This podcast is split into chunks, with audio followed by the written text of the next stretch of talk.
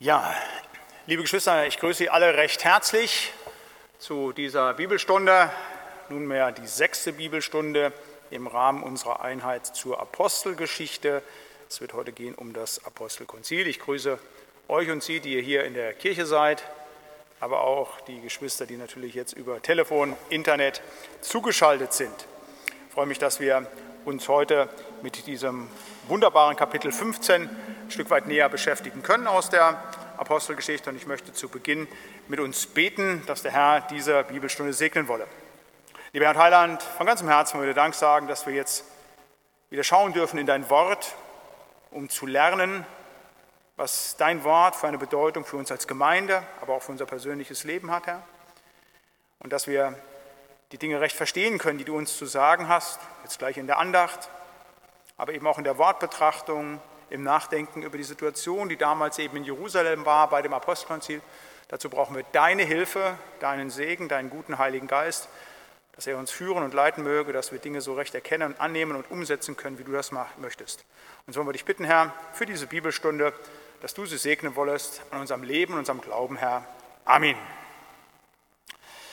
Ich habe als Einstieg eine Eindacht mitgebracht, äh, eben aus diesem Kapitel 15, das wir gleich auch lesen wollen, die Verse 8 bis 9. Dort heißt es, ganz wunderbares Wort, Gott, der die Herzen kennt, hat es bezeugt und ihnen den Heiligen Geist gegeben, wie auch uns. Und er hat keinen Unterschied gemacht zwischen uns und ihnen, nachdem er ihre Herzen gereinigt hatte durch den Glauben habe diese Andacht überschrieben, unser Herz und Gott und habe drei Punkte mitgebracht, wie so häufig. Erstens, Gott kennt unser Herz. Zweitens, Gott reinigt unser Herz. Und drittens, Gott schenkt den Heiligen Geist in unser Herz. Das erste, Gott kennt unser Herz. Gott ist unser Schöpfer und der hat alles an mir und an euch und Ihnen gemacht. Haare, Mund, Nase und eben auch das wichtigste Organ, was wir in uns tragen, das Herz. Und der beste Kardiologe, also der beste Arzt, der spezialisiert ist auf Herzkunde, weiß auch nicht ein Tausendstel dessen, was unser Herr und Heiland über den Aufbau dieses, wunderbares, dieses wunderbaren Organs kennt, halt, wie die Muskulatur aufgebaut ist, wie die Herzkammern sich da strukturieren. Unser Herr kennt unser Herz. Aber natürlich ist das hier nicht gemeint, das kardiologische, das anfassbare Herz, sondern das, was hier mit Herz gemeint ist, ist eben etwas anderes. Und es ist ganz interessant, dass das in ganz vielen Sprachen weltweit, in ganz vielen Zivilisationen so ist, dass Herz nicht nur für ein Körperorgan steht, was eben mit einer fantastischen Funktion dann, wenn es 80.000 Mal am Tag pumpt, uns mit Blut versorgt, das ist ja schon gigantisch genug. Nein, das Herz ist in fast allen Kulturen und auch in allen Sprachen mehr als eben nur ein Organ, es ist der Ort des Ichs selber. Das Herz ist der Ort des seelischen Daseins und ganz besonders im Griechischen. Sie wissen, dass das Neue Testament auf Griechisch geschrieben ist und eben, wie gesagt, Kardiologie. Kardia ist das Herz im Griechischen halt, ist dort ganz besonders das Herz, der Ort des seelischen Daseins, des Ichs. Aber das Herz ist noch mehr. Das Herz ist der Ort, wo die Entscheidungen getroffen werden. Das Herz ist der Ort der Begierde. Das, ist, das Herz ist der Ort der Gefühle, ist der Ort des Denkens. In vielen Kulturen ist nicht das Gehirn der Ort des Denkens und des Entscheidens, sondern das Herz. Auch wir kennen das sprachlich im Deutschen halt. Also wenn man von den Gefühlen spricht, mir ist das Herz zerbrochen. Oder mein Herz wurde erfüllt, als ich sie zum ersten Mal sah. Mein Herz sprang vor Freude in meiner Brust. Das sind alles so umgangssprachliche Dinge, die gibt es nicht nur im Deutschen, die gibt es in vielen Sprachen, wo das eben deutlich wird. Herz ist der Ort des Ichs, ist der Ort des seelischen Seins, der Entscheidung, der Denken, des Begierden. Und das ist genau hier gemeint, wenn es hier heißt, Gott, der die Herzen kennt. Und das ist keine singuläre Nennung hier in diesem Text, wenn man die Bibel liest. Ich habe hier noch eine weitere Belegstelle angeführt, Psalm 44, Vers 22. Gott kennt unseres Herzens Grund, ist genau das gemeint. Eben nicht das körperliche Organ, was er sowieso als Schöpfer und Hersteller kennt, sondern er kennt all das, mein Denken, meine Begierden, meine Gefühle, meine Traurigkeiten, all das, was in unserem Herz, in uns selber passiert. Das ist hiermit gemeint. Das kennt unser Gott. Und das ist etwas ganz Wunderbares, dass wir das wissen dürfen. Wir haben ein Gegenüber, dem wir eigentlich gar nichts zu erzählen brauchen in unseren Gebeten, von unseren Wünschen, von unseren Sehnsüchten. Denn, so heißt es in der Schrift, Gott hat schon längst gehört, bevor wir gesprochen haben, weil er nämlich unser Herz kennt. Der guckt ganz tief hinein.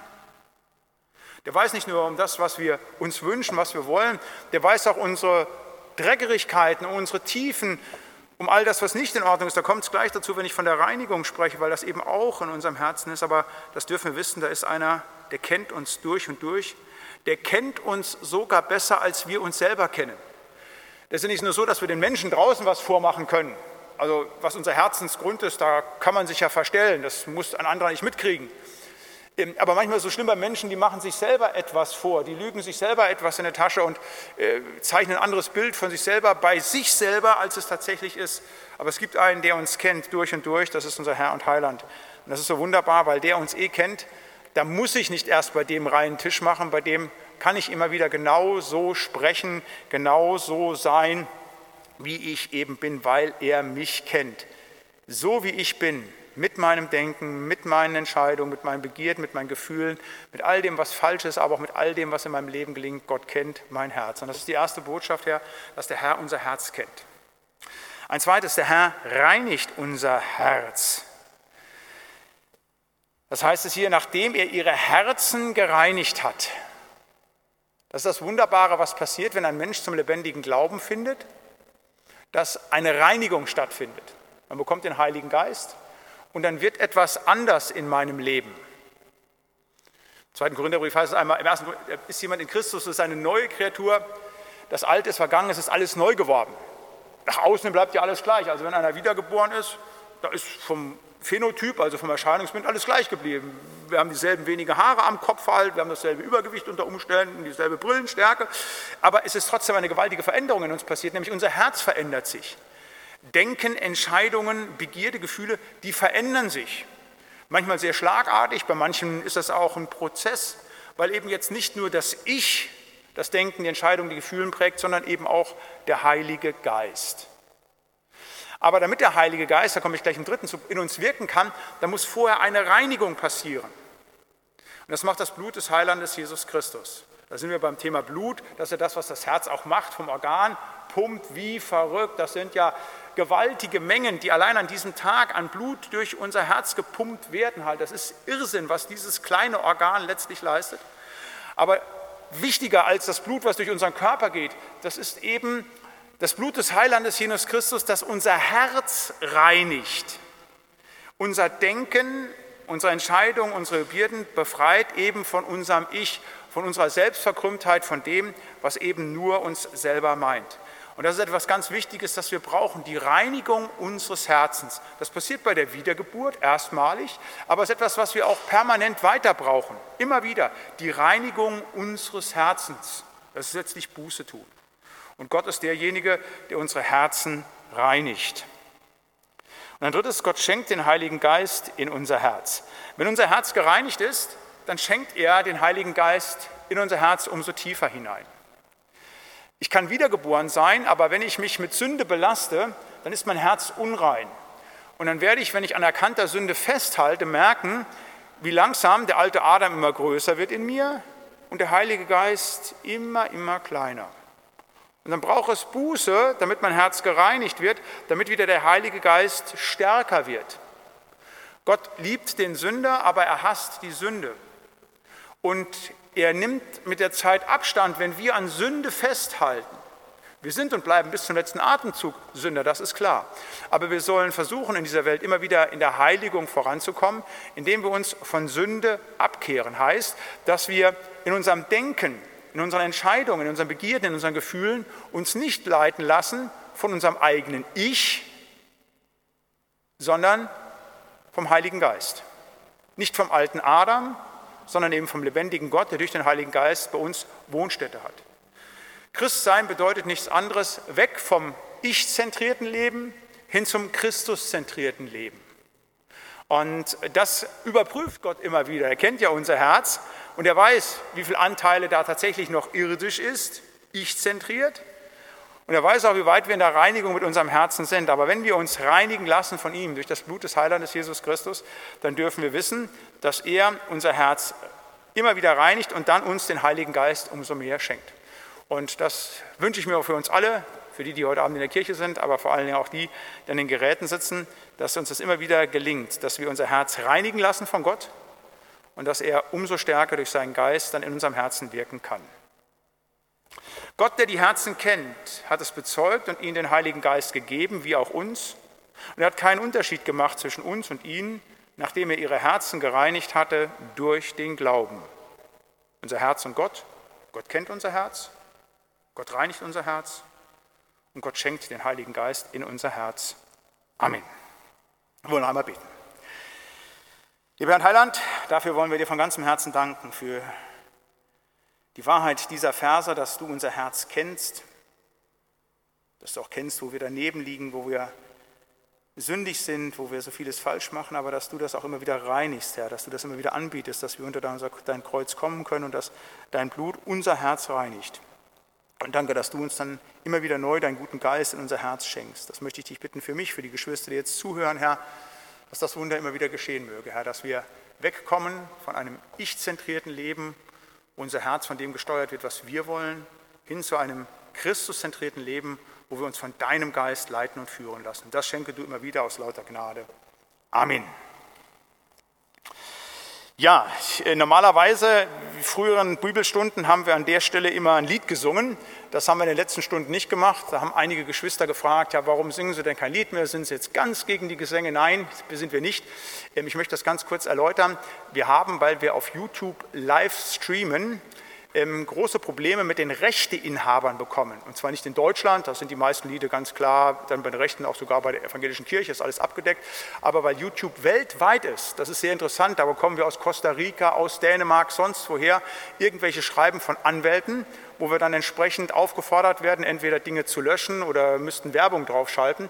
Deshalb gucken wir auch in den Gottesdiensten jetzt immer, dass wir möglichst die ganz alten Lieder singen halt, um keine Probleme zu kriegen, auch keine Abmahnung von YouTube, damit das weitergehen kann. Und in der Bibelstunde verzichten wir zumindest zeitweise, solange wir das live machen, auch darauf, weil wir eben nicht möchten, weil wenn man drei Verwarnungen kriegt, wird der ganze Kanal abgestellt und das wollen wir vermeiden. Deshalb müssen wir da so ein bisschen gucken, das vielleicht so als Erklärung. Zweite Erklärung noch und dann kommen wir zum Thema. Wenn Sie mögen, es werden ja immer so Zettel von mir vorbereitet halt, die, die in der Kirche sind, sind, kriegen die ausgehändigt. Sie können die gerne aber auch per Internet dann entsprechend zugestellt bekommen, müssen sich nur melden bei uns im Büro. Frau Gessler macht das dann immer einen Tag vorher, dass sie das einfach dann weiterleitet, gar kein Problem. Ja, jetzt kommen wir zum Apostelkonzil, der sechsten Stunde in dieser Reihe zur Apostelgeschichte. Und wir werden gleich lesen die Verse 1 bis 34 aus diesem gewaltigen Kapitel 15. Hinführend möchte ich da heute einige Dinge zu sagen, dass wenn wir den Text lesen, dann vorher schon so ein bisschen vorinformiert sind, den so ein bisschen einordnen können und würde dann, nachdem wir den Text gelesen haben, auch einige Dinge dazu exegetisch auslegend sagen. Ähm, vielleicht erstmal zur Gesamtkonzeption. Dieses 15. Kapitel ist ziemlich genau die Mitte des Buches der gesamten Apostelgeschichte. Ähm, und das ist nicht nur die Mitte des Buches, hier ist auch ja, so eine Zäsur, wo quasi die Apostelgeschichte so in zwei Hälften zerfällt. Ähm, es hat dann schon zum Apostelziel die erste Missionsreise begonnen, aber in Apostelgeschichte 15 tritt letztmalig der Apostel Paulus auf und äh, der Apostel Petrus auf und hält, das ist ganz interessant, eine Verteidigungsrede für Petrus. Petrus und Paulus sind ja die beiden großen Apostelfürsten. Ähm, Petrus hört hier auf, von dem wird er nicht mehr berichtet halt. Und Paulus, von dem schon einige Male berichtet ist, ist dann derjenige, der in den Kapiteln 16 bis 28 voll im Vordergrund steht, um den es dann dort geht. Auch das ist dann wieder so ein Übergang, der ja in der Apostelgeschichte als Ganzes beschrieben wird von Gott, eben wie das Evangelium ursprünglich das nur bei den Juden war, jetzt langsam übergeht zu den Heiden, aber bei den Heiden immer größer, immer größer wird und eben auch vom Umfang her, dass eben gesagt wird, Petrus, der so ein Stück weit steht für das Judenchristentum, Paulus für das Heidenchristentum, im zweiten Teil der Apostelgeschichte eben dort ganz stark der Fokus liegt eben auf den, Heiden, auf den Heidenchristen. Zeitlich ist das Apostelziel relativ klar einzugrenzen auf das Jahr 48 vor Christus. Wir haben ja in der ersten Stunde war es, glaube ich, mal so eine Zeittafel nochmal vor Augen gehabt, wo wir die wesentlichen Punkte gesehen haben. Ähm, Paulus, der um null geboren ist, zeitgleich etwa mit Jesus, der um 35 sich bekehrt hat, der dann zwölf Jahre so ein bisschen in der Versenkung versunken ist und der dann ähm, 46 die erste Missionsreise macht und dann kommt es eben zu diesen Problemen halt bei der Missionsreise halt durch diese massive Evangelisationstätigkeit kommen haufenweise Heiden zum Glauben und das stellt die erste Gemeinde vor gewaltige Probleme. Denn jetzt stellt sich die Frage, wie gehen wir denn mit denen da um? Jesus Christus war Jude. Die ganzen zwölf Apostel, die Zwölfer, der Zwölferkreis waren alles Juden. Petrus, Andreas, Jakobus, alles. Paulus war Jude. Alles war im Judentum. Man hat auch weiter die Feste gefeiert. Man ist weiter in den Tempel gegangen. Und natürlich war man beschnitten. Und jetzt auf einmal kommen Menschen, nicht nur die Proselyten waren, also die sich zum Judentum schon hielten, sondern Menschen, die ganz draußen waren, die überhaupt gar keine Ahnung hatten, wer Abraham, Isaak, Jakob war, die den König David nicht kannten, nicht im Alten Testament zu Hause waren. Jetzt kommt auf einmal eine ganz neue Truppe dazu und auf einmal wird hier alles anders. Und das, dadurch entstehen riesengroße Probleme. Ähm, das ist übrigens auch kennzeichnend wenn Erweckung passiert, also das, was wir lesen in der Apostelgeschichte, und zwar von Apostelgeschichte 2 bis Apostel, oder von Apostelgeschichte 1 bis 28, riesige Erweckungsgeschichte, super. Also immer wieder wird erzählt, und hier kamen dann 3000 zum Glauben, oder hier bildet sich Gemeinde auf den Reisen des Apostel Paulus, super, Menschen kommen zum Glauben, Halleluja, das ist großartig. Aber wann immer Menschen zum Glauben kommen, muss man wissen, damit sind Probleme verbunden, und zwar für die etablierte Gemeinde. Das ist nicht nur hier so, wir werden das gleich im Einzelnen sehen, worum es da gegangen ist, da an einem Problem, nämlich die Frage der Beschneidung. Das ist bis zum heutigen Tage so. Ich werde, das ist eine große Gnade, immer wieder zu Evangelisationen eingeladen, wo ich als Evangelist tätig sein soll. Und die Gemeinden sind häufig unglaublich rührig, die beten und sind dabei und wünschen sich auch, dass Erweckung passiert, beten, dass Menschen erreicht werden. Das ist der größte Wunsch. Ich erlebe das dann manchmal, wenn man so eine Woche irgendwo ist, da wird wirklich der Buddy-Count gemacht und man merkt dann schon so am fünften Abend, wenn noch keiner nach vorne und das Kreuz gekommen ist, halt, da ist eine gewisse Enttäuschung. Aber wenn dann mal am Abend mal so 10, 12 oder 15 kommen, oh, da ist ein Jubel, die freuen sich alle halt. Aber wenn ich in so einem Vorbereitungsgespräch bin, da sage ich immer, wollt ihr wirklich Kinder haben? Überlegt euch das wirklich gut. Dann sagen alle sofort, natürlich wollen wir also Erweckung haben, wollen wir neue Gemeindeglieder gewinnen. Aber ich sage, Leute, stellt euch vor, der Herr gibt in eurem Dorf richtig Erweckung. Ihr seid eine Gemeinde mit 80 Leuten, ihr seid schön eingerichtet, halt, ihr kennt euch alle schon seit Ewigkeiten. Auf einmal gibt der Herr wirklich den Heiligen Geist, auf einmal kommen 50 neue dazu. Das wird eure Gemeinschaft grundlegend verändern. Das ist genauso, wenn man verheiratet ist, Mann und Frau, und sagt, wir möchten gern Kind haben. Ach, wie wunderbar und alles. Da muss man sich auch darüber Gedanken machen, dass das Konsequenzen hat. Klar ist so ein Kind wunderbar anzustellen, wunderbar, aber wenn es fünfmal in der Nacht das Bett vollgebrochen hat, halt nicht, da hat die Mutter dann keinen Schlaf gefunden, dann sieht das auch alles anders aus. Halt, ne? Wenn man so ein kleines Kind nach Hause bringt, da kann man auch nicht sagen, du, herzlich willkommen in unserem Haushalt, hier ist der Haustürschlüssel, da ist der Kühlschrank, da oben ist dein Zimmer, ist die Toilette, herzlich willkommen, du bist jetzt Glied bei uns. Das wissen wir, funktioniert nicht halt. Ne? Da muss man sich dann 15, 16 Jahre darum kümmern, bis das einigermaßen funktioniert. Und genauso ist das bei Neubekehrten. Die kommen neu dazu und auf einmal wird das ganze Familienleben anders und wird das ganze Gemeindeleben anders. Und genau das passiert hier in Apostelgeschichte 15, wo man merkt, hier wird gerüttelt an den Fundamenten. Man hatte sich gerade eingerichtet. Jetzt Jesus war jetzt 15, 16 Jahre nicht mehr da, war gen Himmel gefahren. Man hatte sich gefunden in all den Strukturen. Man hatte das Judentum so ein Stück weit weitergelebt zur Vollendung, eben im Messias halt. Alles war wunderbar, man hat alles verstanden, man hat den gleichen Hintergrund. Und jetzt auf einmal kommt so eine unglaubliche Dynamik hinein, eben mit diesen Menschen, die neu dazukommen, die aber leider überhaupt gar keine Ahnung haben, die unbeleckt sind von, den, von der Botschaft des Alten Testamentes, die mit vielen Dingen auch, die den Juden klar war, wer ist der Messias, wer ist Davids Sohn, all diesen Dingen wenig anfangen konnten und die ganz neue Ideen mit hineingebracht haben und die auch mit den alten Traditionen nicht umgehen konnten. Und eine der ganz wichtigen Traditionen, die das alte Judentum hatte, war eben die Beschneidung. Und ganz selbstverständlich waren alle ersten Christen, die da waren, alle beschnitten. Jetzt kommen die Leute von außen, und das sind ja nicht nur dumme Leute gewesen, also die waren zwar ungebildet zum Teil im Blick auf das, was das Alte Testament angeht, aber das waren zum Teil extrem gebildete Menschen halt, die über Philosophie und Sprache zum Teil wirklich Hintergrund hatten und die Dinge auch verstehen wollten. Und jetzt war die Frage der Beschneidung. Die Beschneidung ist Teil des alten Bundes gewesen, war Teil ähm, des Gehens Gottes im Alten Testament mit seinem Volk, den Juden. Ich habe das hier noch einmal aufgeschrieben. Wir haben das schon mehrfach auch gemacht, aber es ist immer wichtig daran zu erinnern, dass es im Alten Bund drei Bünde gegeben hat: den Noah-Bund, den Abraham-Bund und den Sinai-Bund.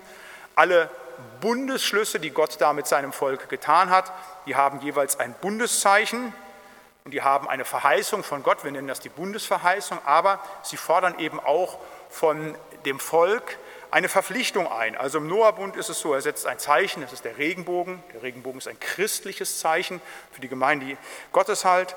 Und Gott verheißt, solange Erde besteht, werde ich sie nicht wieder durch eine Sintflut untergehen lassen, Bestand der Erde. Aber der Mensch muss sich dazu verpflichten, Abstand vom Blutvergießen und von Mord zu nehmen.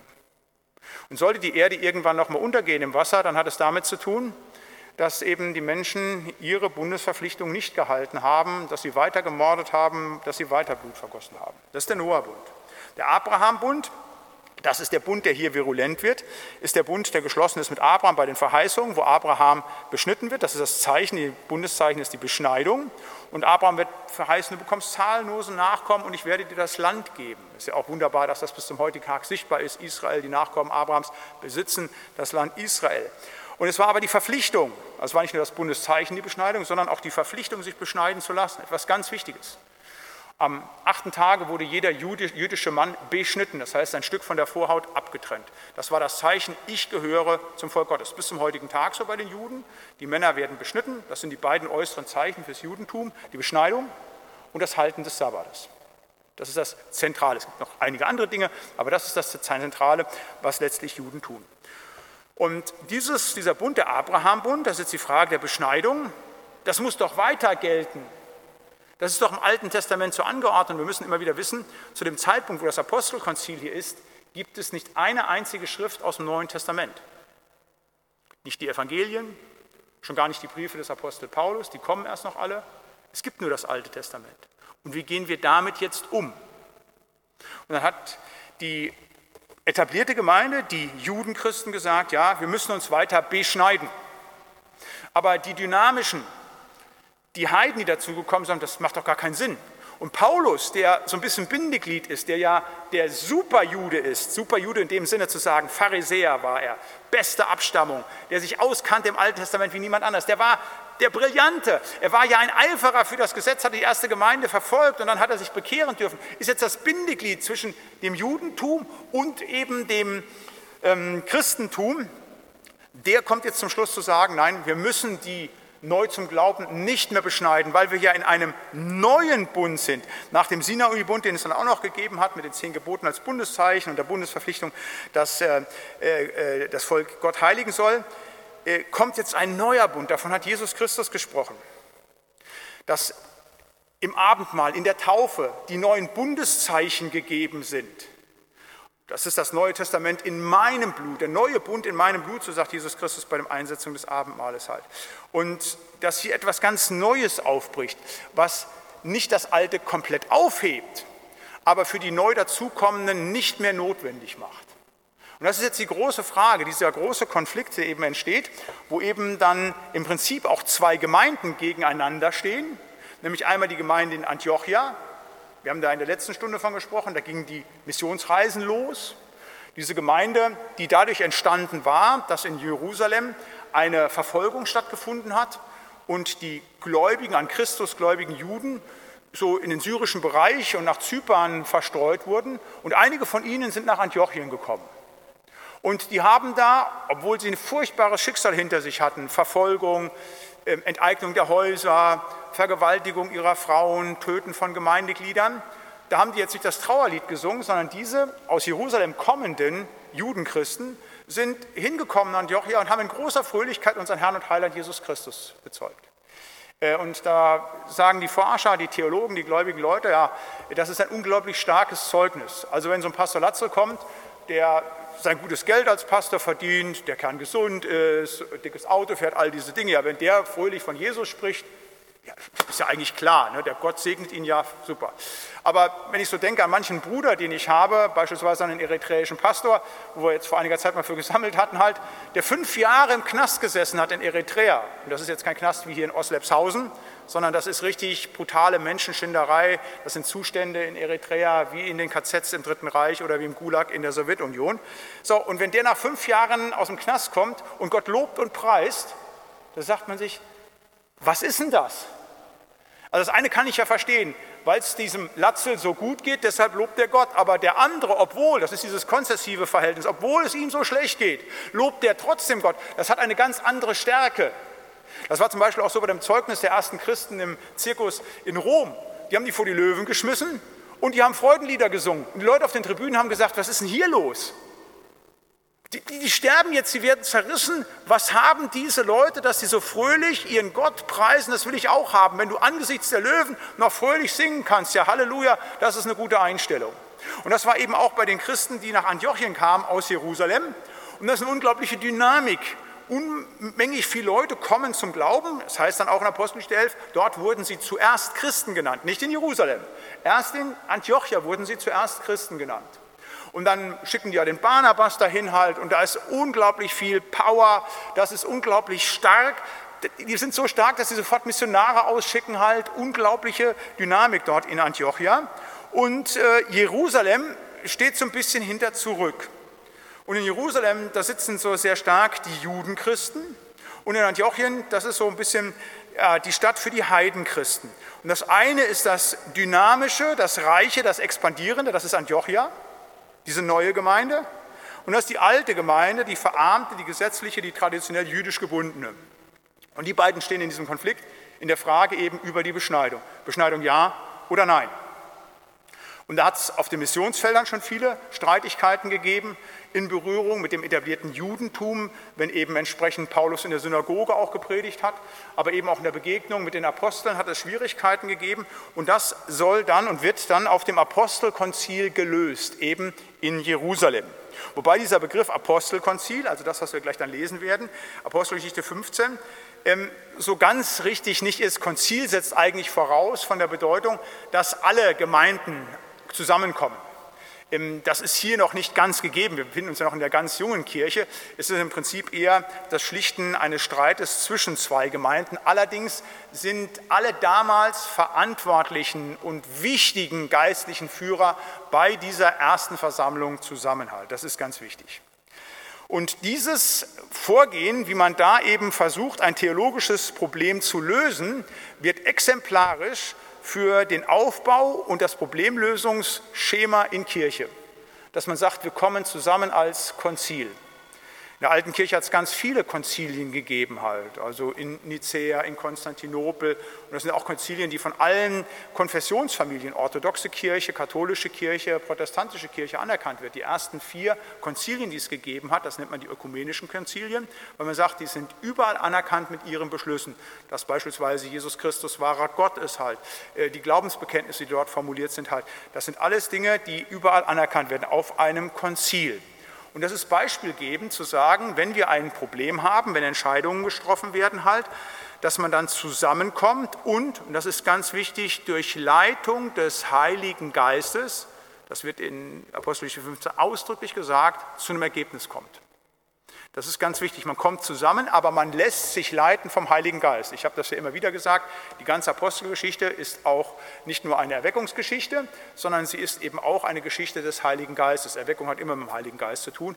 Und überall in der ganzen Apostelgeschichte geht es um Heiligen Geist, Heiligen Geist. Sonntag werde ich predigen über Apostelgeschichte 8, äh, noch einmal über den Kämmerer. Da werde ich über die Trennung sprechen, wie der, wie er entrückt wird was da auch mit dem Philippus passiert, mit dem Heiligen Geist halt. Immer wieder der Heilige Geist. Und auch hier, der Heilige Geist leitet.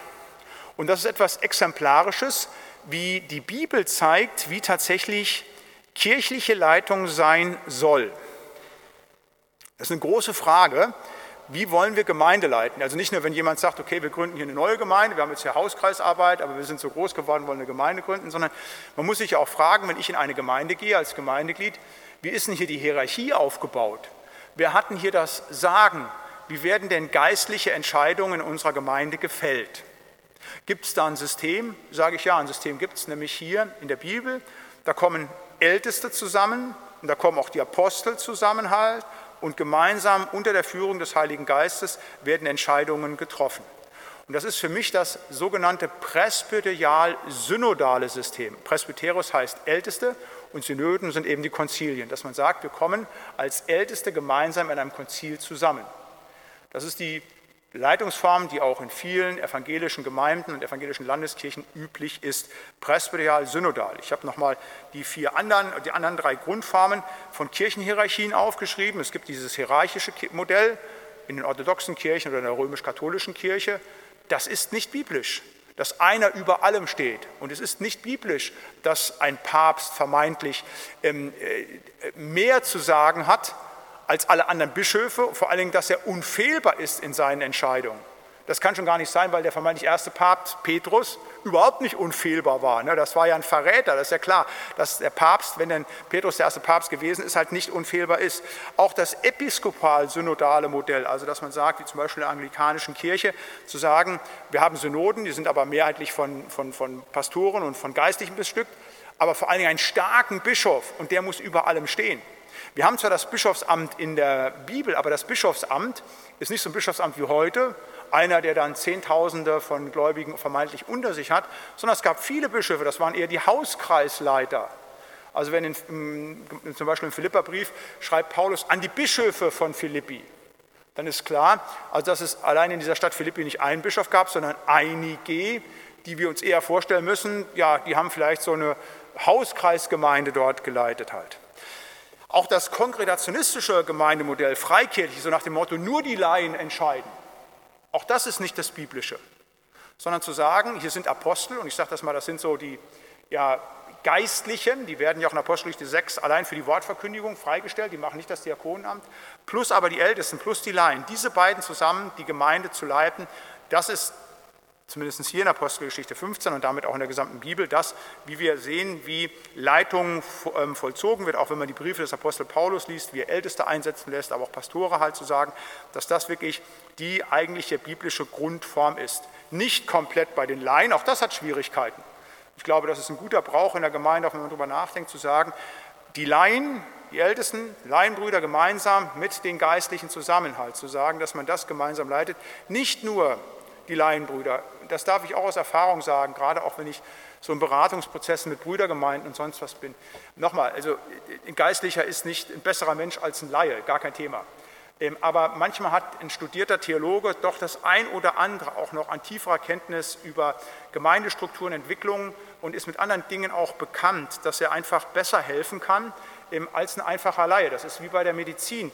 Jeder kann erste Hilfe leisten, aber es ist schön, wenn ein Arzt dabei ist, der hat sicherlich noch andere und tiefere Kenntnisse halt. Und das ist genauso auch bei der Leitung halt, wo ich sage halt, weder dieses Absolute, dass bei der Geistlichkeit das alles liegt, noch dass man sagt, das irgendwie komplett so frei und dann hat man überhaupt gar nichts, kein Leitungsamt oder sonst irgendetwas, man bricht alles runter, sondern das Presbyterial-Synodale, das ist das, was ich hier in Apostelgeschichte 15 finde, auch in dem ganzen Neuen Testament und von daher auch das biblische Modell ist.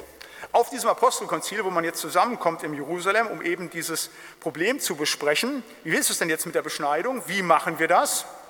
Kommt es zu einer ganz, ganz, ganz, ganz entscheidenden ähm, Beschlussfassung. Es wird nicht gesagt, Petrus, du hast Recht und Paulus Unrecht oder umgekehrt, sondern es wird gesagt, Petrus, du in dem Bereich für die Heiden, für die Judenchristen, ihr macht das weiter mit der Beschneidung. Und umgekehrt, du, Paulus, in deinem Bereich, du machst das weiter ohne Beschneidung in diesem wirklich in der Verschiedenheit stehen lassen. Nicht sagen, wir müssen alle gleich sein, sondern anzuerkennen, und das sagen alle, die hier zusammen sind, wir sind alle Glieder am Leib Christi, aber wir haben unterschiedliche Hintergründe, auch unterschiedliche Traditionen, die wir leben. Die einen leben es mit Beschneidung, die andere ohne. Und das gibt es ja bis zum heutigen Tag. Es gibt ja bis zum heutigen Tag Gott sei Dank messianische Juden. Es ist eine große Freude zu wissen halt, dass es im Volk Israel halt bis zum heutigen Tag auch Leute gibt, die sowohl natürlich zu Jesus Christus gehören, aber auch die alten Traditionen leben. Genauso neben uns, die wir natürlich mittlerweile in der Mehrzahl sind, die Heidenchristen, die Beschneidung und Sabbat und solche Dinge nicht mehr leben.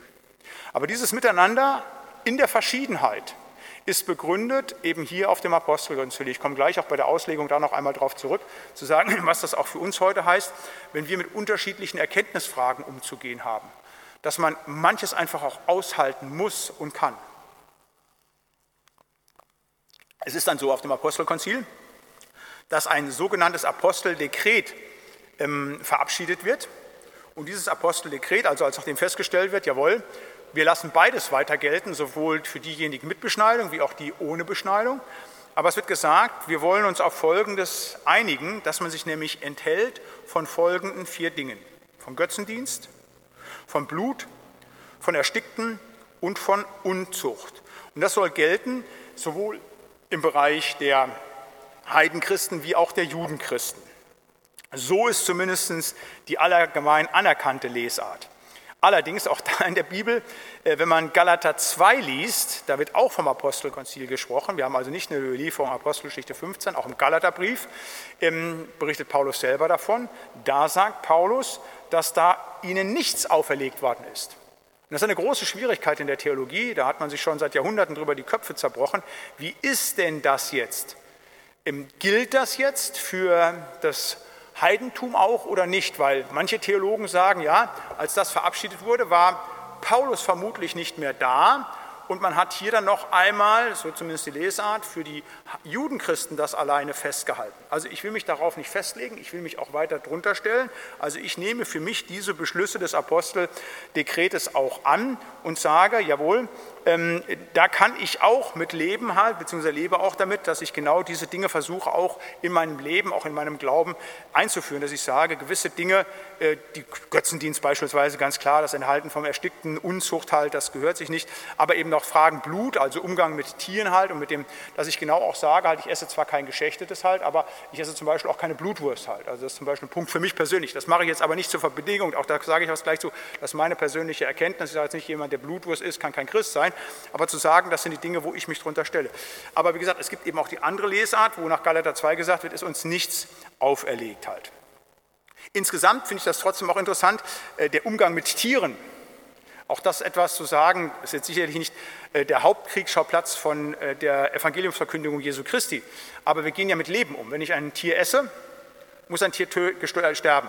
Ob ich es nun selber töte, weil ich schlachte oder als Jäger erlege, oder ob ich das delegiere an irgendeinen Schlachthof, wo dann eben 20.000 Tiere am Tag getötet werden. Aber wenn ich mich entscheide, Fleisch zu essen, müssen Tiere getötet werden. Und ich glaube auch, gerade was das Erstickte und sowas angeht, wenn man weiß, wie furchtbar sowas ist, nicht nur fürs Fleisch, sondern auch fürs Tier, dass auch hier etwas fürs Tierwohl gesagt wird, wo wir auch entsprechend, aber wie gesagt, das ist nur ein Nebenkriegsschauplatz des Evangeliums, auch vernünftig mit der Gewinnung von Fleisch umzugehen haben. Auch da zu sehen, das ist ja auch Leben und gerade das Blut gehört dem lebendigen Gott, auch da eine Vorsicht walten zu lassen halt.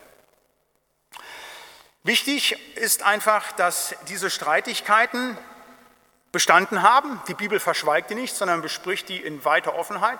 Erzählt dann auch weiterhin, dass das nicht zu Ende war. Also man hätte jetzt sagen können, okay, die haben einmal einen Streit gehabt, jetzt haben die dieses Apostelkonzil gehabt, dann ist alles gut gewesen. Mitnichten. Galater 2 berichtet davon, dass Petrus und Paulus richtig aneinander geraten dort, nämlich als dann Petrus heuchelte mit den Judenchristen, da muss er so tun, als ob er anders wäre halt, da geraten die späterhin auch nochmal aneinander. Also diese Probleme haben nach wie vor auch bestanden, auch in der ersten Gemeinde und die gehen bis zum heutigen Tag weiter. Ähm, leider sage ich manchmal, ist es mittlerweile bei uns in den Kirchen, in den verfassten Kirchen so, dass wir uns nicht mehr über Theologie streiten und auseinandersetzen, sondern es geht fast nur noch um irgendwelche vermeintlich ethischen Fragen halt, wie geht man mit Kernenergie um, wie ist das mit irgendwelchen arbeitsrechtlichen Fragen, wie ist das mit der Geschlechtergerechtigkeit, aber es geht nicht mehr um wirkliche Theologie, dass man wirklich da guckt halt, das ist auch bedauerlich ein Stück weit, weil da steht auch viel Gutes drin in diesem Streit, aber wichtig ist, ähm, das hat es von Anfang an gegeben, dass es eben theologische Auseinandersetzungen gegeben hat über Dinge in der ersten Gemeinde. Bevor ich den Text gleich vorlese, ähm, noch ein Hinweis darauf, was wichtig ist aus meiner Sicht für den Streit in der Gemeinde. Hm, Sie alle kennen sicherlich diese Geschichte von Sokrates, der große Philosoph, kein Christ, äh, der da knapp 400 Jahre vor Jesus gelebt hat. Äh, und da ein Mann zu ihm läuft und sagt, Sokrates, ich habe da etwas Wichtiges, was ich dir sagen muss. Und dann äh, sagt der weise Sokrates halt, halt, hast du es durch die drei Siebe laufen lassen? Er sagt, was denn für drei Siebe? Ja, das Sieb der Wahrheit, das Sieb der Güte, das Sieb der Notwendigkeit. Wie sagt er? Ja, sagt er, ist es wahr, was du da sagen willst? Ich weiß es gar nicht, sagt er dann. Ist es gütig? Nee, ist eigentlich das Gegenteil. Und dann sagt er, ist es notwendig? Nee, also ich weiß auch nicht. Und sagt Sokrates halt nicht, dann belaste weder dich noch mich damit und begrabe es direkt, dann wollen wir nicht drüber sprechen halt. Und ähm, diese Siebe, die würde ich sogar erweitern halt auf fünf christliche Siebe, äh, zu sagen für Streitigkeiten in der Gemeinde. Ganz gleich, was es ist, ob es eine theologische Streitigkeit ist, ob es eine Auseinandersetzung ist über einen Weg zu sagen. Manchmal geht es auch darum, soll man ein Haus bauen, also was ist ich, die alte, das alte Gemeindehaus aufbauen, ein neues bauen. Das sind ja alles Dinge, die zu Konflikten in der Gemeinde führen. Und ich habe da mal so fünf Siebe mitgebracht, was so, so ein speziell christliches Proprium ist, wie man miteinander umzugehen hat. Also man muss sich auch um Dinge auseinandersetzen, die Sachfragen klären, ganz klar, aber das wissen wir alle, häufig sind es nicht die Sachfragen, sondern das sind viele emotional überlagerte Dinge und dann gibt es zu Streitigkeiten in der Gemeinde. Aber wenn man diese Siebe anlegt, diese christlichen Siebe, dann bleibt hoffentlich mancher Streit in der Gemeinde erspart. Das erste Sieb ist die Liebe. Das heißt, wenn ich in einen Konflikt in eine Gemeinde hineingehe, dann immer wissen, in Liebe meinem Nächsten begegnen. Kolosser 3 heißt es, über alles zieht an die Liebe, die da ist, das Band der Vollkommenheit. Und übrigens, was in der Gemeinde gilt, gilt auch für die Ehe. Das ist immer ganz wichtig, die Dinge, die ich hier sage, auch das ist etwas ganz Wichtiges für die Ehe, könnte man da auch ähnlich sagen. Das zweite Sieb ist die Wahrheit. Liebe ist wichtig, ganz wichtig, das ist das Wichtigste. Aber die Wahrheit ist auch wichtig, also da müssen wir auch bei bleiben halt. Ne? Wenn Jesus Christus sagt, Heilige sind der Wahrheit, dein Wort ist die Wahrheit, dann ist gerade auch in theologischen Fragen es so, wir können nicht um der Liebe willen die Wahrheit verleugnen. Äh, Luther sagt einmal, Friede, wenn möglich, Wahrheit um jeden Preis. Und das ist ganz wichtig, wir können die Wahrheit Jesu Christi nicht verleugnen. Und wir können auch nicht äh, um der Liebe willen irgendwelche Dinge in der Theologie gerade sein lassen. Wir können nicht sagen, naja, das passt jetzt der Mehrheit nicht, diese Frage zu diesem sexualethischen Thema oder diese Frage zu irgendeiner Gottesdienstpraxis halt, wo wir weiß der Kuckuck irgendwelche neuen Formen einführen müssen. Wenn das Gott nicht wohlgefällig ist, wenn es der Wahrheit der Bibel widerspricht, dann können wir da nicht weitermachen. Da müssen wir auch gucken, das Sieb der Wahrheit ist auch eine wichtige Sache. Auch natürlich, dass wir in der Wahrheit bleiben. Das ist auch nochmal runtergebrochen, natürlich, dass wir nicht lügen und falsch reden halt, nicht? aber eben auch die Wahrheit des Evangeliums festhalten. Das siebte der Barmherzigkeit. Auch das ist etwas, wozu wir aufgerufen sind, halt, wenn wir miteinander umgehen, dass wir barmherzig sind. Gerade wenn wir äh, mit Menschen zu tun haben, die nicht so stark im Glauben sind wie wir, die nicht so weit sind in der Erkenntnis, dass wir Barmherzigkeit ein Herz für die Armen haben. Da geht es nicht nur um materiell arme Menschen, es gibt ja auch geistlich arme Menschen. Die mögen intellektuell schlau sein, die mögen auch ein dickes Portemonnaie haben. Aber auch da müssen wir barmherzig sein. Nochmal, wir dürfen nicht die Wahrheit verschweigen halt. Ne? Aber wir müssen auch das Sieb der Barmherzigkeit in einem Streit anwenden. Das heißt, immer wieder gucken, wenn ich jetzt Dinge mache, ist das barmherzig? Ist das wirklich in Liebe? Das ist ganz wichtig. Aber werde ich auch der Wahrheit der Bibel gerecht? Das Sieb der Einheit. Jesus bittet im hohenpriesterlichen Gebiet, ich bitte aber für sie, dass sie alle eins seien. Wie du, Vater, in mir bist und ich in dir, so sollen auch sie in uns sein, dass die Welt glaube, dass du mich gesandt hast. Etwas ganz Wichtiges. Wir haben als Gemeinde, als Kirche die Aufgabe, wirklich Einheit in und an Jesus Christus zu leben. Für die wiedergeborenen Menschen ist das ganz wichtig. Zu sagen, dann, wenn wenn wirklich nur wiedergeborene Leute da sind, wenn klare biblische Wahrheiten hier ist, dann haben wir wegen Erkenntnisfragen nicht das Recht, Gemeinde zu verlassen. Wegen Bekenntnisfragen ist eine ganz andere Sache, da sind wir häufig gefordert, da müssen wir auch als Protestanten häufig das Nein erheben und müssen vielleicht auch Gemeinde verlassen, vielleicht auch, wie Luther es gemacht hat, auch äh, eine eigene Kirche gründen. Aber ähm, äh, die Einheit ist etwas ganz Wichtiges, wo wir wieder sagen müssen, wenn das gläubige Menschen sind, die Einheit zu fördern. Und da muss man aufpassen. Manche Gemeinde, ich komme aus dem Siegerland, da gibt es so Spaltpilze. Da haben manche Gemeinden schon die dritte, vierte, fünfte Spaltung innerhalb der letzten 30 Jahre hinter sich gebracht. Immer wieder zu sagen, weil man neue Erkenntnisse hatte, da ging es nie um Grundlegen, nie um Bekenntnisfragen. Also sagen, etwas ganz Wichtiges, Einheit ist etwas Wichtiges im christlichen Glauben, auch zum Zeugnis gegenüber der Welt. Und das siebte Demut. 1. Korinther 6, da regt Paulus sich furchtbar darüber auf, im Heiligen Geist halt, weil aus der Gemeinde Menschen vor die weltlichen Richter getreten sind, ein Bruder ein Bruder vor den weltlichen Richter zieht und da versucht, Recht einzuklagen. Dann sagt dann Paulus halt, es ist schon schlimm genug, dass ihr miteinander rechtet, warum lasst ihr euch nicht lieber Unrecht tun? Warum lasst ihr euch nicht lieber übervorteilen? Das ist das, was ich eben sagte bei der Andacht halt, wenn eben ich nicht Christus zentriert lebe, sondern wenn ich ich zentriert lebe, dann werde ich natürlich immer versuchen, noch mein eigenes Recht einzuklagen. Aber als Christ kann ich auch demütig mich vom Bruder, nicht von jemand anderem, das ist ganz wichtig, es geht nur um den Bruder, nicht von jemandem, der draußen ist, vom Bruder übervorteilen lassen. Das ist ganz wichtig, so fünf Siebe, wenn es denn zu Streitigkeiten kommt, wenn man Auseinandersetzungen hat, dass man sagt, jawohl, da stelle ich mich drunter und die möchte ich und werde ich anwenden. So, und jetzt zum Apostelkonzil, Apostelgeschichte 15, die Verse 1 bis 35. Und einige kamen herab von Judäa und lehrten die Brüder, wenn ihr euch nicht beschneiden lasst nach der Ordnung des Mose, könnt ihr nicht selig werden. Als nun Zwietracht entstand und Paulus und Barnabas einen nicht geringen Streit mit ihnen hatten, ordnete man an, dass Paulus und Barnabas und einige andere von ihnen nach Jerusalem hinaufziehen sollten zu den Aposteln und Ältesten um dieser Frage willen. Und sie wurden von der Gemeinde geleitet und zogen durch Phönizien und Samarien und erzählten von der Bekehrung der Heiden und machten damit allen Brüdern große Freude. Als sie aber nach Jerusalem kamen, wurden sie empfangen von der Gemeinde und von den Aposteln und von den Ältesten. Und sie verkündigten, wie, viele, wie viel Gott durch sie getan hatte. Da traten einige von der Partei der Pharisäer auf, die gläubig geworden waren, und sprachen, man muss sie beschneiden und ihnen gebieten, das Gesetz des Mose zu halten. Da kamen die Apostel und Ältesten zusammen, über diese Sache zu beraten. Und als sie aber lange gestritten hatten, stand Petrus auf und sprach zu ihnen, ihr Männer, liebe Brüder, ihr wisst, dass Gott vor langer Zeit unter euch bestimmt hat, dass durch meinen Mund die Heiden das Wort des Evangeliums hörten und glaubten. Und Gott, der die Herzen kennt, hat es bezeugt und ihnen den Heiligen Geist gegeben, wie auch uns.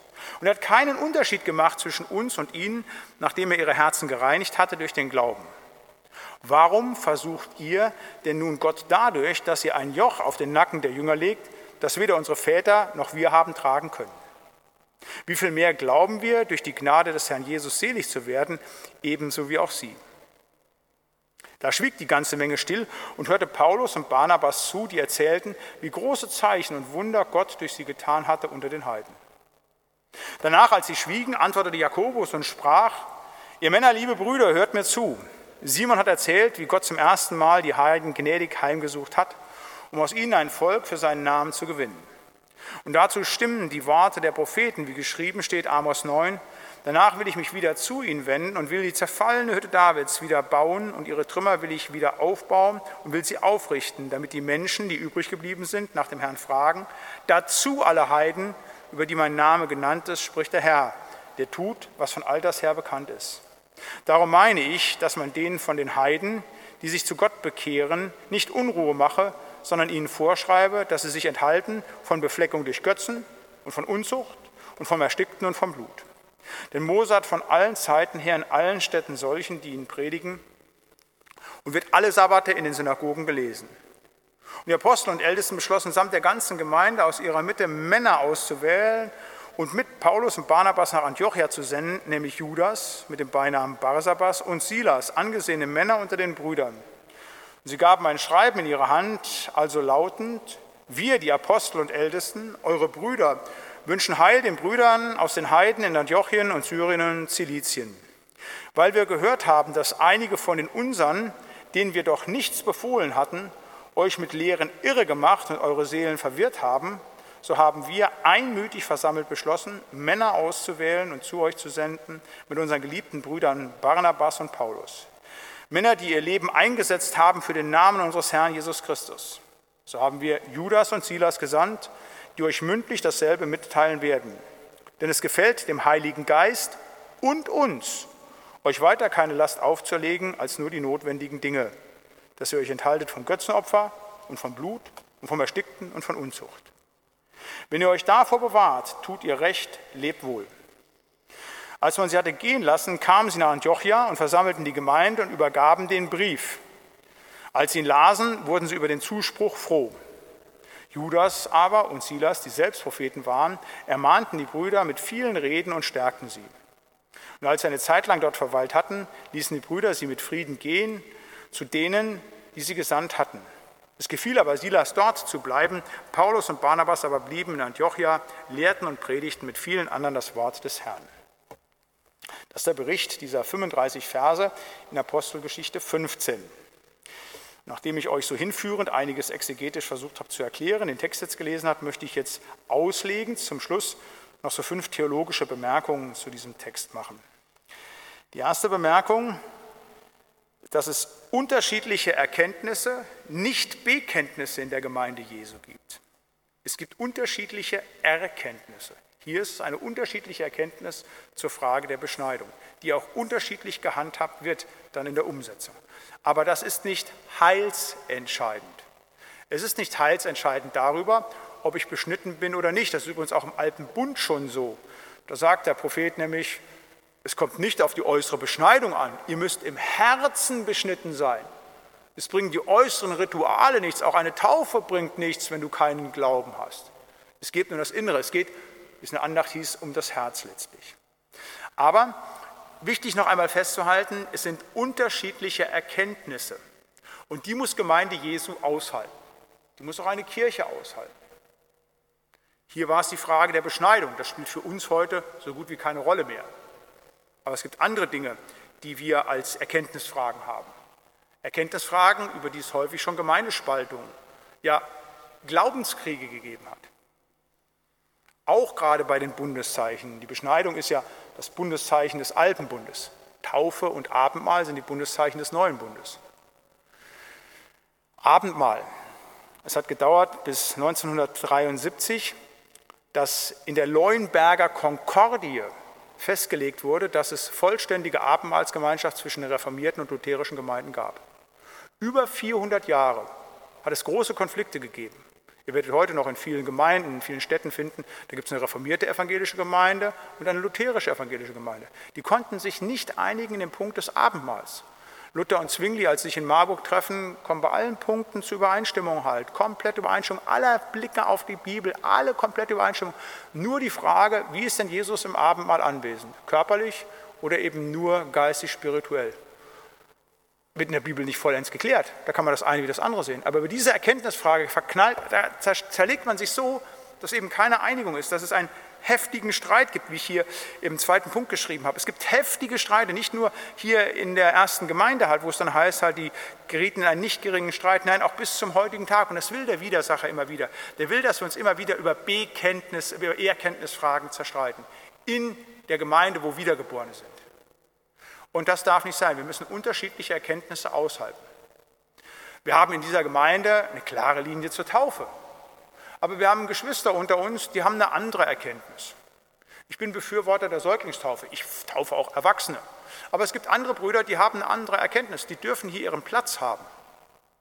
Da ist nicht eine Frage zu sagen, hier müssen wir das Anathema sprechen. Das ist nicht heilsentscheidend.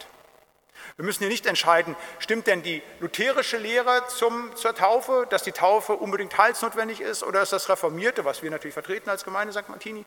Da haben auch die Lutheraner ihren Platz, das ist überhaupt gar keine Frage. Das sind Erkenntnisfragen, keine Bekenntnisfragen. Und wenn die Leute mal fragen, ja, was ist denn der Unterschied zwischen Erkenntnis und Bekenntnisfragen? Nun, das Gute ist, da haben wir tatsächlich die Glaubensbekenntnisse. Wenn es da wackelt, also beim Apostolikum, beim Athanasium halt, beim Nizänum, bei den Dingen, die wir sprechen, die uns die Väter auch mitgegeben haben, da haben wir ein Problem. Also wenn wir nicht glauben, dass Gott Schöpfer Himmels und der Erde ist, wenn wir nicht glauben, dass Gott ein Dreieiniger ist, Vater, Sohn und Heiliger Geist, das sind Bekenntnisfragen. Die müssen wir natürlich klar haben. In Bekenntnisfragen dürfen wir keinen Millimeter weichen, aber in Erkenntnisfragen dürfen wir ein weites Herz haben. Es ist eine Erkenntnisfrage, beim Abendmahl Wein zu nehmen oder alkoholfreien Traubensaft. Ich wiederhole das immer wieder. Hier in Martini ist es so, da haben wir Wein, ganz selbstverständlich. Es muss Wein sein mit Alkohol. In der Gemeinde, wo ich vorher zehn Jahre Pfarrer war, sehr stark geprägt von Blaukreuzarbeit, ganz klar aus Rücksicht eben auf die Alkoholiker wird nur Traubensaft genommen, kein Wein. Wer hat denn jetzt recht? Ich habe in der einen Gemeinde so fröhliches Abendmahl gefeiert wie in der anderen. Das ist eine Erkenntnisfrage, wo ich mit beiden leben kann.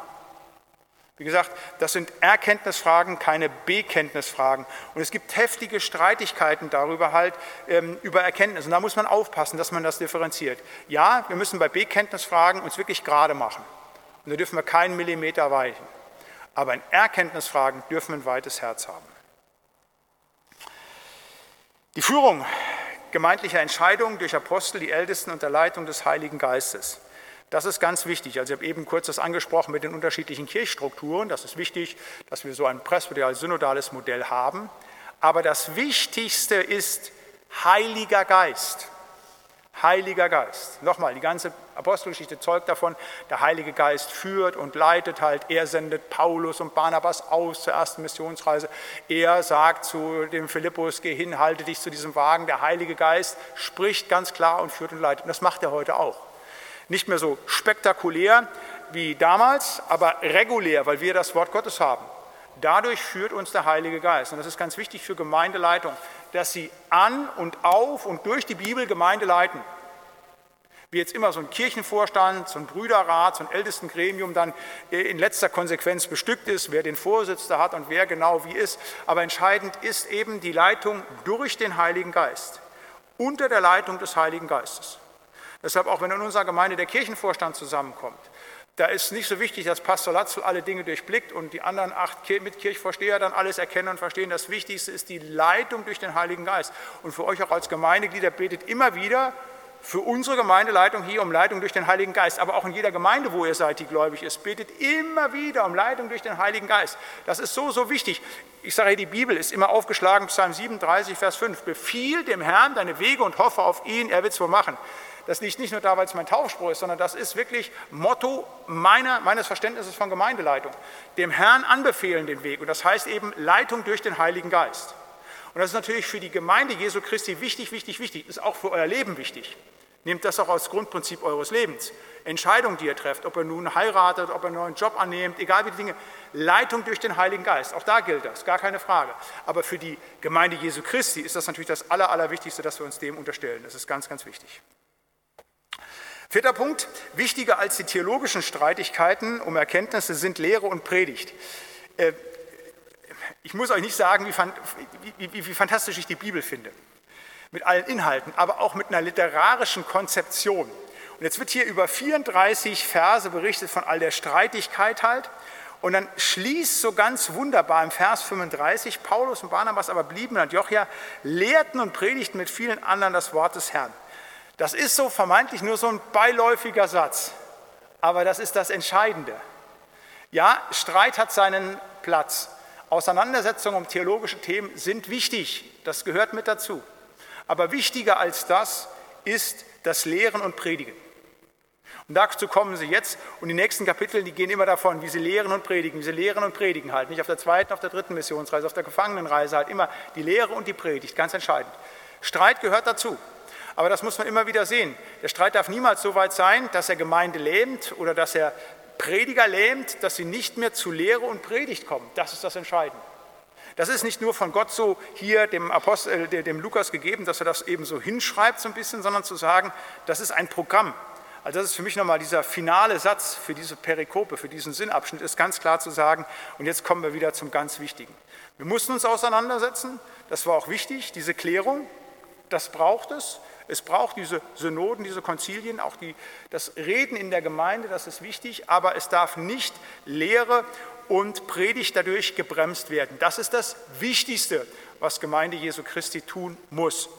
Also das ist etwas, was mir hier ganz deutlich wird hier zu sagen und diese Gewichtung hier einfach in diesem letzten Satz ein Stück weit gegeben wird, einfach zu sagen, und jetzt geht wirklich das richtige Programm wieder los. Das andere ist eben nur ein Einschub, der hat seine Bedeutung, der hat seinen Platz im Leben, der hat seinen Sitz im Leben, gar keine Frage halt, aber muss aufpassen, dass das Wichtigste hier bleibt und das ist der Schlussstand und dann geht es hier eben weiter. Dieser Duktus ist ja auch reingebrochen, das Apostelziel, erste Missionsreise, Lehren, Predigen, Lehren, Predigen, Apostelkonzil, zweite, dritte Missionsreise, ganz wichtig, dass wir zu dem Entscheidenden kommen.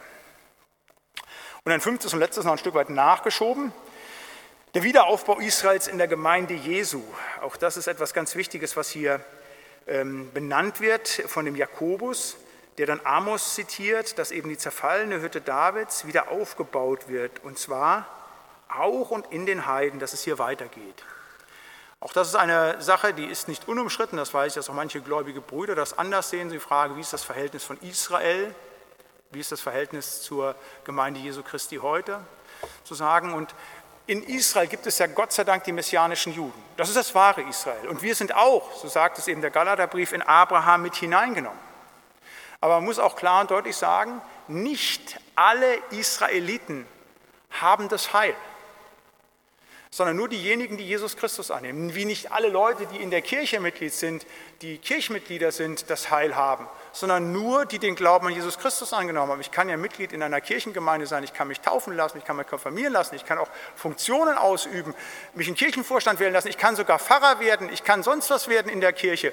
Wenn ich Jesus Christus nicht angenommen habe, gehöre ich nicht zum Leib Jesu Christi. Und nur derjenige, der am Leib Jesu Christi ist halt, der ist letztlich gerettet. Und aus Israel, das ist das, was eben äh, Paulus auch sagt, halt im Römerbrief zu sagen, da ist ein Stumpf, aber aus diesem Stumpf, das ist unsere Wurzel, wir sind ja Israeliten, wir sind Judentum, wir sind die, die mit hineingenommen sind, und zwar durch Jesus Christus. Zwar nicht zugehörig zu dem Staat Israel, den es heute gibt, dass wir am Passport im, im Ausweis stehen hätten, halt, wir sind Israeliten, das nicht. Aber geistlich gesehen, geistlich gesehen gehören wir durch Jesus Christus, unseren Herr, dazu, der der König der Juden ist und er ist ja unser König, also gehören wir automatisch mit dazu. Und das ist der Wiederaufbau Israels eben durch die Gemeinde Jesu Christi, der der wahre Jude ist, der das Gesetz ja vollständig gehalten hat, Jesus, und der uns im Glauben an ihn ebenfalls Anteil nimmt und uns als seine Gemeinde dort entsprechend weiterführt. Das ist der Heilsweg mit Israel, der eben über Paulus, Petrus, Jakobus, Johannes, alles, die alles Juden gewesen sind, auf uns dann den Segen weitergegeben hat, der eben auf dem Volk Israel gelegen hat. Das so fünf kurze Bemerkungen aus Apostelgeschichte 15. Ich mache hier einen Punkt. Äh, in der nächsten Stunde werden wir weitermachen mit der Gefangennahme des Apostel Paulus und mit der Gefangenenreise. Ich möchte zum Abschluss noch mit Ihnen und für Sie beten. Lieber Herr Heiland, wir haben heute auf dieses Kapitel 15 schauen dürfen, wo es um intensive theologische Auseinandersetzungen der ersten Gemeinde gegangen ist. Und ich möchte dich bitten, Herr, dass wenn wir in Auseinandersetzungen kommen in der Gemeinde mit Brüdern, dass wir es schaffen, wirklich unter deiner Leitung, unter deiner Führung, in Liebe, Barmherzigkeit und Demut wirklich immer wieder auch Gutes für dich zu finden und zu beschließen, damit es deiner Sache dient, Herr. Du weißt aber auch, wo Geschwister, die jetzt zugeschaltet sind, leiden unter Unfrieden in ihrer Gemeinde, wo zwar Brüder zusammen sind, aber wo Streit herrscht. Herr. Und da möchte ich dich bitten, dass du ihnen hilfst, dass du sie führst und leitest, Herr, dass sie wieder zusammenkommen und dass sie eins werden in und an dir. Möchte ich bitten für jeden Einzelnen, der jetzt zugeschaltet ist, Herr, um, deine Gnädig, um dein gnädigliches Begleiten, auch für all die Geschwister, die jetzt hier in der Kirche sind. Du kennst und siehst an jeden Einzelnen, in seiner ganz speziellen Situation mit seinen Problemen, Schwierigkeiten und Nöten. Ich möchte dich bitten um dein Mitgehen, deine Behütung, deine Bewahrung und deinen Segen für jeden Einzelnen. Danke, Herr, dass du da bist und dass wir im Glauben an dich wissen dürfen, Herr, dass uns letztlich in dieser Welt nichts passieren kann, weil du uns nämlich führst und hältst und dafür loben und preisen wir dich. Und so wollen wir am Ende dieser Bibelstunde, Herr, eins werden in und mit dem Gebet, das du uns selber zu beten gelehrt hast. Vater unser im Himmel geheiligt werde dein Name, dein Reich komme, dein Wille geschehe, wie im Himmel so auf Erden. Unser tägliches Brot gib uns heute und vergib uns unsere Schuld, wie auch wir vergeben unseren Schuldigern. Und führe uns nicht in Versuchung, sondern erlöse uns von dem Bösen. Denn dein ist das Reich und die Kraft und die Herrlichkeit in Ewigkeit. Amen. Der Herr segne dich und behüte dich. Der Herr lasse leuchten sein Angesicht über dir und sei dir gnädig. Der Herr erhebe sein Angesicht auf dich und gebe und erhalte dir seinen Frieden. Amen. Ihnen allen, euch allen noch einen schönen Abend, seid Jesus anbefohlen. Tschüss.